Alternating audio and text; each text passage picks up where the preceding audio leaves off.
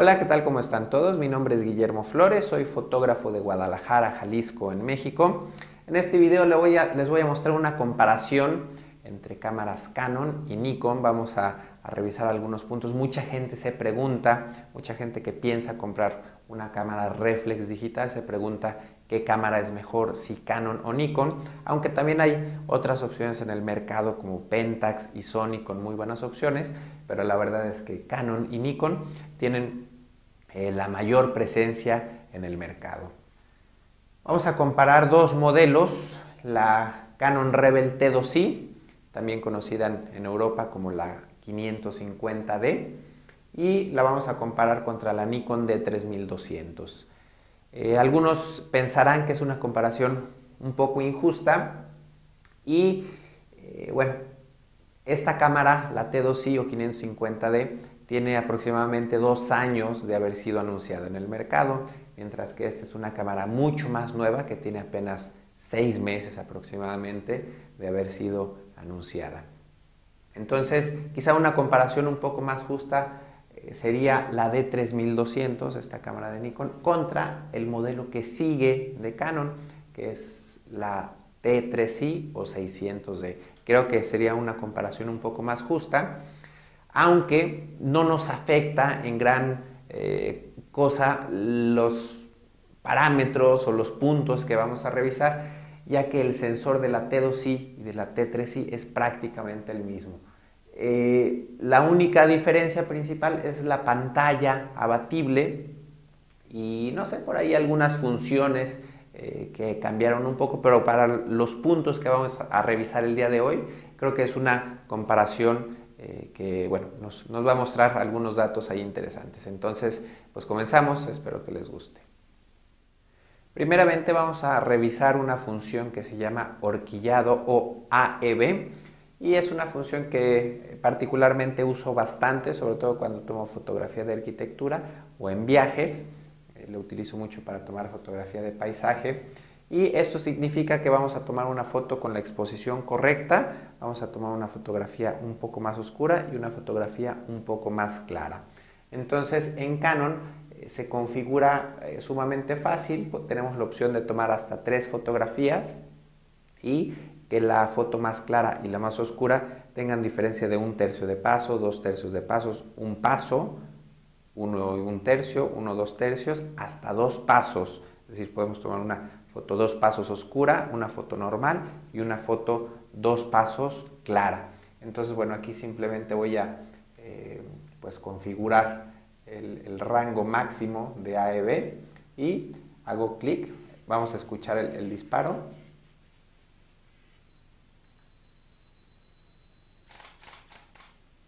Vimos como la cámara automáticamente tomó tres fotografías con diferentes velocidades, utilizando el mismo ISO y el mismo diafragma. En cambio en Nikon, bueno, pues simplemente con la Nikon D3200 no tenemos esa opción. Eh, para hacer algo similar en Nikon, bueno, hay que hacerlo manual y para hacerlo manual hay que utilizar forzosamente, un tripié, perdón. Entonces tendríamos que tomar la primera foto, eh, recorrernos seis clics, que serían dos pasos, y recorrernos otros seis clics, que serían otros dos pasos. De esa manera tenemos una foto oscura, la foto normal y la foto clara. Entonces, eh, bueno, pues esta es una de las diferencias principales eh, que extraño mucho en, que no tenga esta cámara Nikon de 3200 y que Canon lo tiene desde los modelos más económicos, incorpora esta función. Vamos a ver ahora la función del autodisparador. Eh, en Canon eh, me parece que es mucho más funcional esta opción, ya que bueno, tenemos la opción de seleccionar un retardo de 10 segundos o de 2 segundos. En este caso voy a escoger 2 segundos y escuchamos como la, la cámara cuenta 2 segundos y toma la fotografía y si vuelvo a tomar otra fotografía sigue en ese modo hasta que yo le indique a la cámara que salga de ese modo.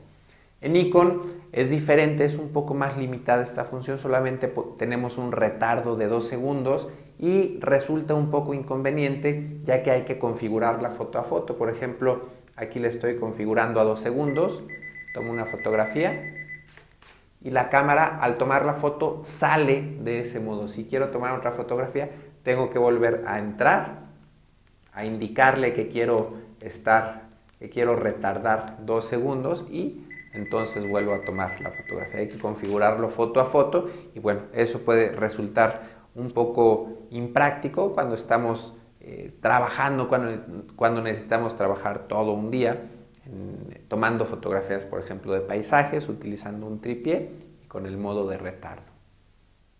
Otra diferencia importante entre estas cámaras es que, bueno, eh, vamos a hablar de el eh, disparo automático. En Canon es sumamente fácil de utilizar el autodisparador, lo podemos configurar en 10 segundos o en 2 segundos. En este caso lo voy a colocar en 2 segundos. La cámara cuenta 2 segundos, dispara y si yo vuelvo a tomar una fotografía, la cámara sigue en ese modo hasta que yo le indique que quiero salir de ese modo. En Nikon es diferente, también tenemos la opción eh, bueno, tenemos un poco de más control, podemos escoger entre un retardo de 2, 5, 10 o 20 segundos, pero la diferencia es que en Nikon hay que configurarlo foto a foto. Por ejemplo, ahora lo puse ya en 2 segundos. Vamos a tomar una fotografía. Y la cámara al tomar la fotografía sale de ese modo y necesito volver al, menú, seleccionar nuevamente que quiero un retardo de dos segundos para que la cámara siga en ese modo. Entonces, bueno, eso puede resultar un poco impráctico, sobre todo eh, pues, cuando estamos tomando fotografía de paisaje, que es muy útil esta función, eh, cuando tenemos la cámara en un tripié, que no queremos movimiento, bueno, es eh, pues un poco incómodo tener que estar configurando esta opción foto a foto. Vamos a hablar ahora sobre el sistema de vista en vivo.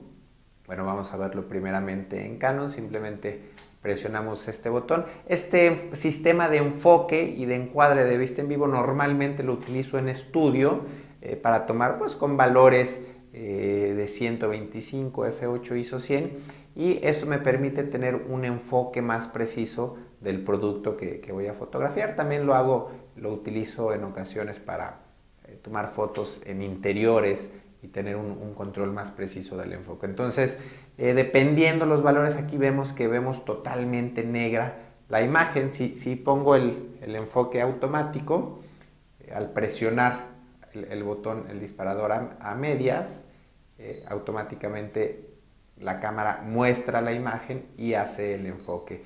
Si queremos hacer el enfoque manual, no podemos, no nos permite ver la cámara, por los valores que tenemos. Tendríamos que bajar eh, bastante la velocidad o subir el ISO hasta que nos permita la luz, la luz ambiente con la que estamos trabajando, que nos permita hacer el enfoque. Pero por ahí si, si sacamos, activamos el flash, vemos que automáticamente la cámara, aunque estemos en valores diferentes, nos permite visualizar para hacer el encuadre y el enfoque manual.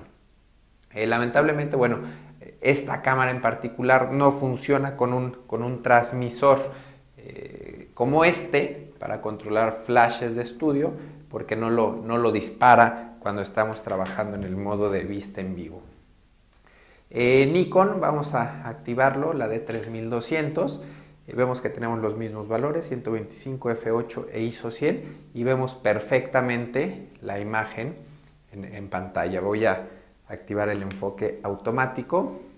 Realizamos el enfoque y bueno, si tomamos la fotografía va a salir totalmente negra, totalmente oscura por los valores que tenemos. Nuevamente necesitaríamos tener un flash externo para poder iluminar la fotografía. Una cosa importante que me di cuenta es que hay que tener el modo de película se los muestro rápidamente en configuraciones de video, tiene que estar el ajustes de video manual, tiene que estar apagado. Si está prendido, cada vez que entramos en el modo de vista en vivo, el ISO automáticamente se va a subir a ISO 200 y bueno, eso puede resultar un poco impráctico. Entonces, eh, pues bueno, por último, les quiero mostrar Eh, para hacer el enfoque, bueno, el enfoque automático en ambas cámaras funciona bastante bien, pero el enfoque manual eh, creo que funciona mucho mejor en Canon y les muestro ahora por qué.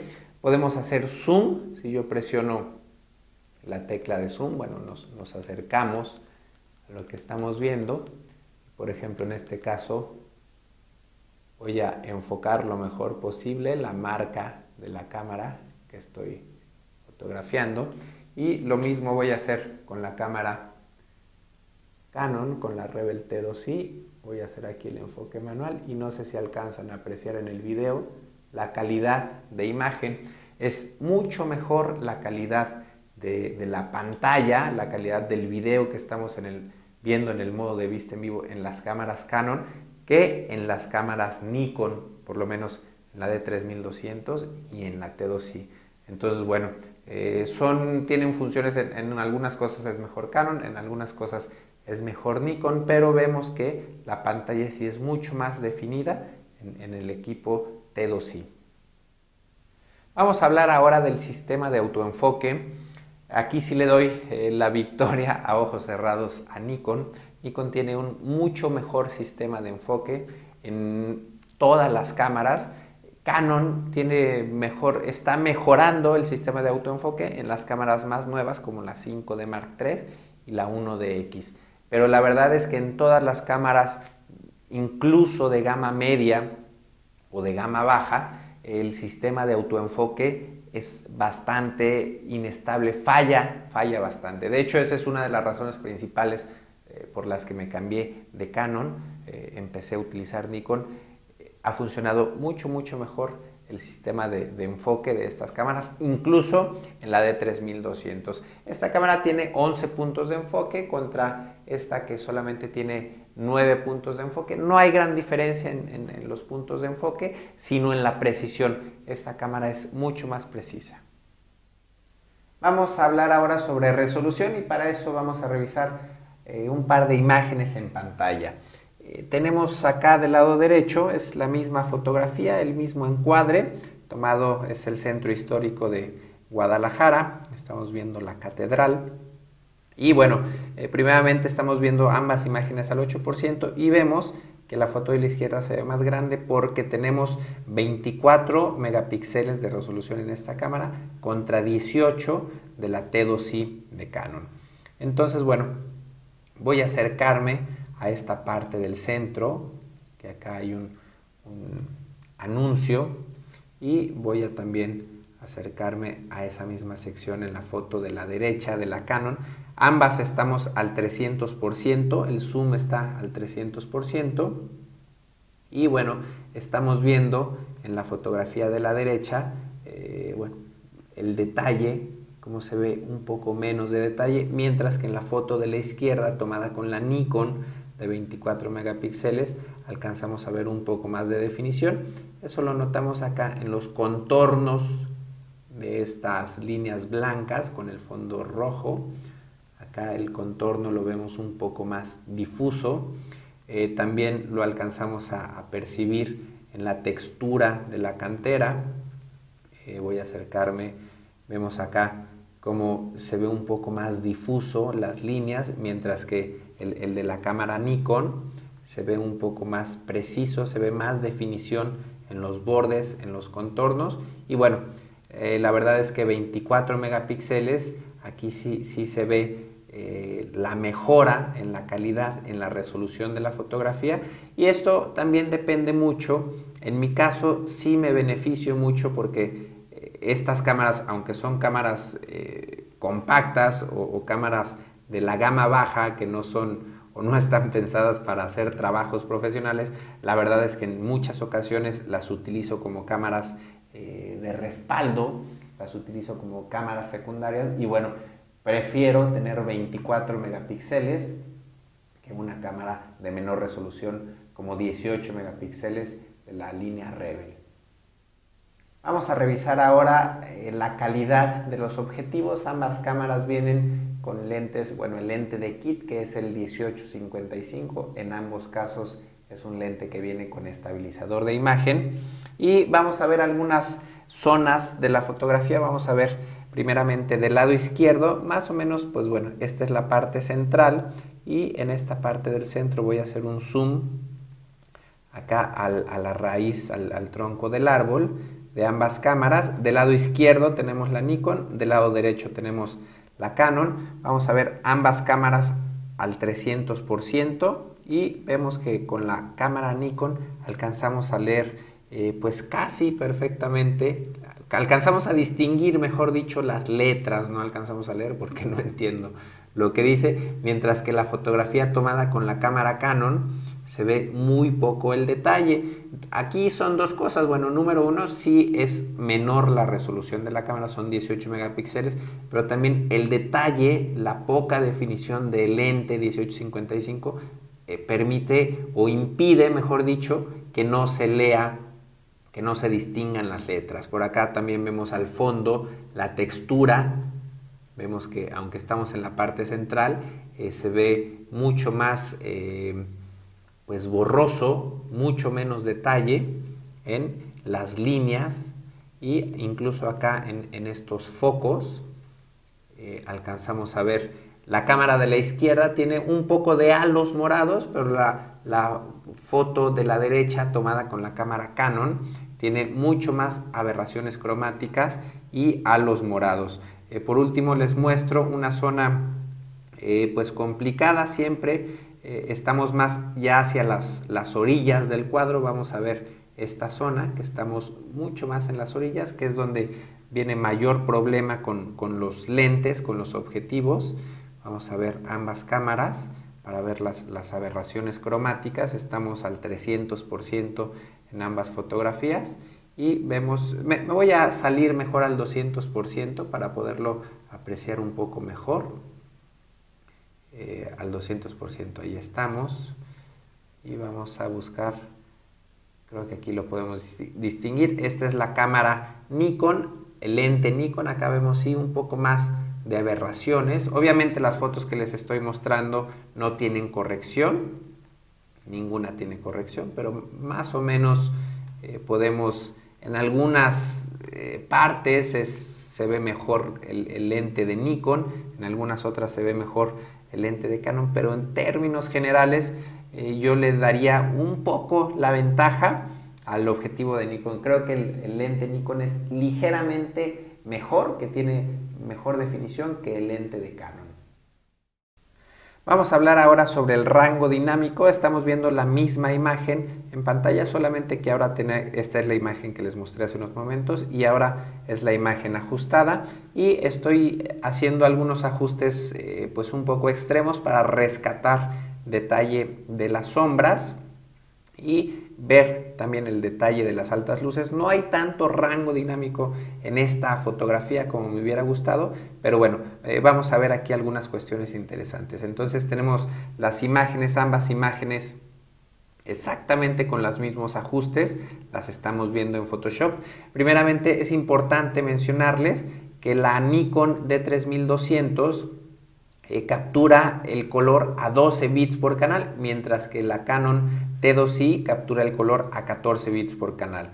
Y esto hace que también, bueno, la, cámara Nikon, aunque es de mayor resolución, los archivos sean más pequeños. Aquí vemos que esta foto pesa 21.2 megas, mientras que eh, la misma fotografía en el formato con la cámara Canon pesa 23.4 megas, a pesar de que tiene menos resolución. Y esto es por la profundidad de color, eh, que, eh, bueno, en teoría se supone que debería tener más información, pero bueno, ya veremos otro podcast más detallado hablando sobre, sobre la profundidad de color. Entonces, bueno, vamos a acercarnos nuevamente a la zona central para ver en esta foto ahora se ve mucho más claro lo que veíamos hace algunos momentos de la resolución.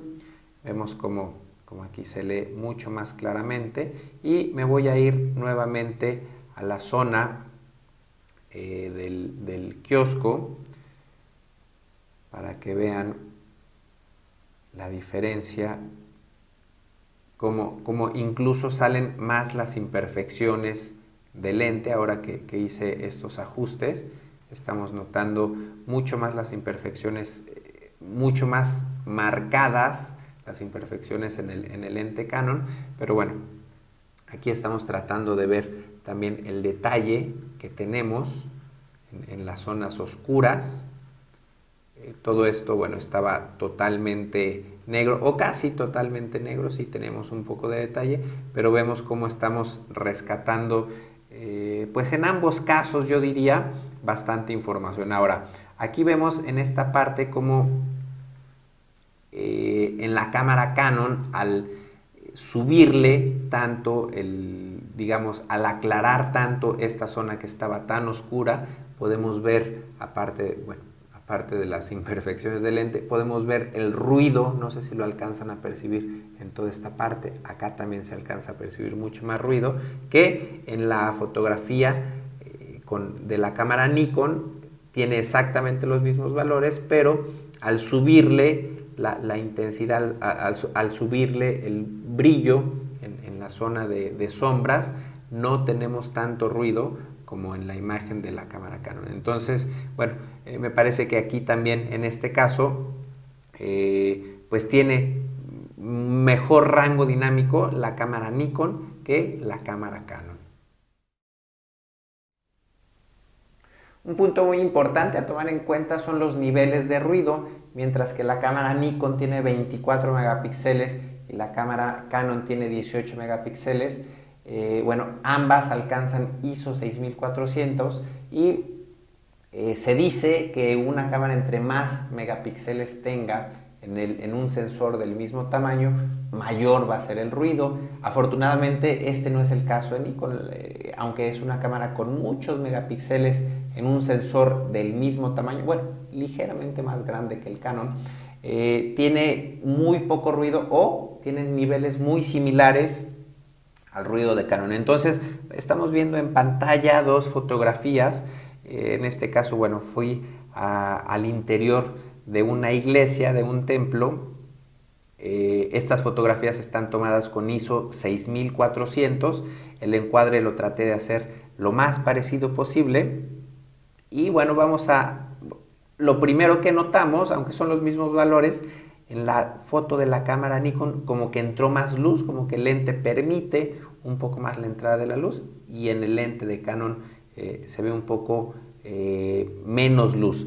Y esto, bueno, aunque fueron exactamente los mismos valores, quizá 30 segundos de diferencia hubo entre foto y foto, eh, bueno, se ve ligeramente diferente. Vamos a, ver, por ejemplo, en, en la zona de acá de la esquina inferior izquierda, Vamos a hacer un zoom en, ambas imágenes y vamos a revisar los valores de ruido. Obviamente no, no hay corrección, eh, corrección de ruido, en, las procesé con Lightroom y no hay absolutamente ninguna corrección.